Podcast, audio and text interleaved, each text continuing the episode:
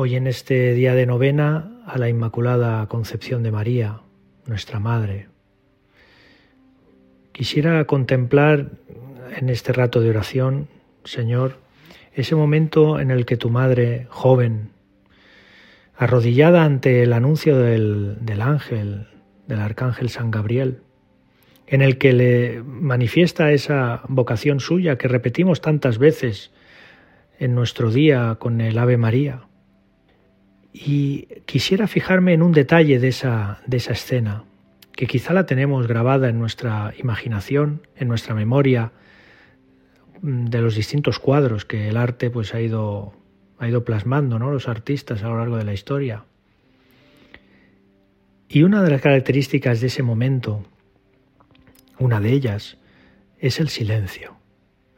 No nos imaginamos a nuestra madre pues eh, charlando con no sé quién, eh, haciendo ruido con no sé cuánto, sino que el ángel, la palabra de Dios a través del ángel, le llega en un momento de silencio, de parada. Qué importante es, Señor, en nuestra vida, para poder ver tu voluntad, el silencio.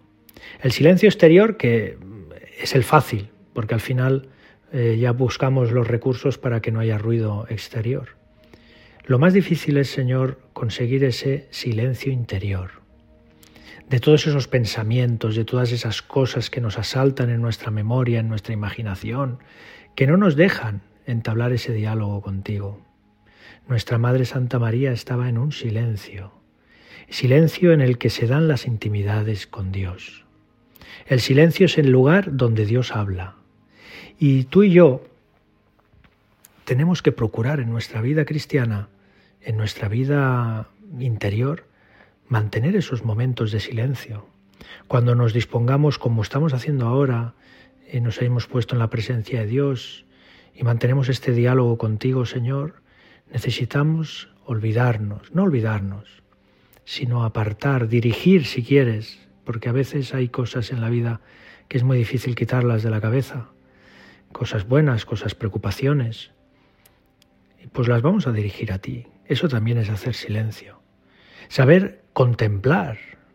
María contemplaba al ángel, nos podemos, nos podemos imaginar su cara al escuchar la noticia de que aquella doncella que hablaban los profetas era ella.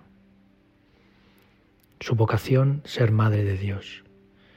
Tu vocación y la mía la hemos de descubrir, la vocación de cada día, porque Dios nos llama cada día, la vocación de nuestra vida, que quizá pues aún está por descubrir. La descubriremos en el silencio, en la contemplación, en mirar a un sagrario, mirar una imagen y decirle, y no decirle, simplemente mirar, sentirse mirado, amar a Dios, sentirse amado por Dios, como hizo nuestra Madre. Pues vamos a pedirle a ella que nos ayude a, en nuestra vida, en, el, en nuestro día a día, saber buscar y mantener esos momentos de silencio en los que Dios habla, en los que te escuchamos, Señor, porque tú no gritas nunca y por tanto, al no gritar, al no imponerte, necesita que haya un ambiente de silencio, de paz de, sosiego. Pues María, tú que tienes la, una oración tan poderosa que se llama omnipotencia suplicante, como han dicho tantos teólogos, eh, tú que cualquier cosa que le pidas al Padre será escuchada sin duda. Consígueme del Espíritu Santo, consígueme de Dios nuestro Señor que, que llegue yo a ser alma, verdadera alma de oración.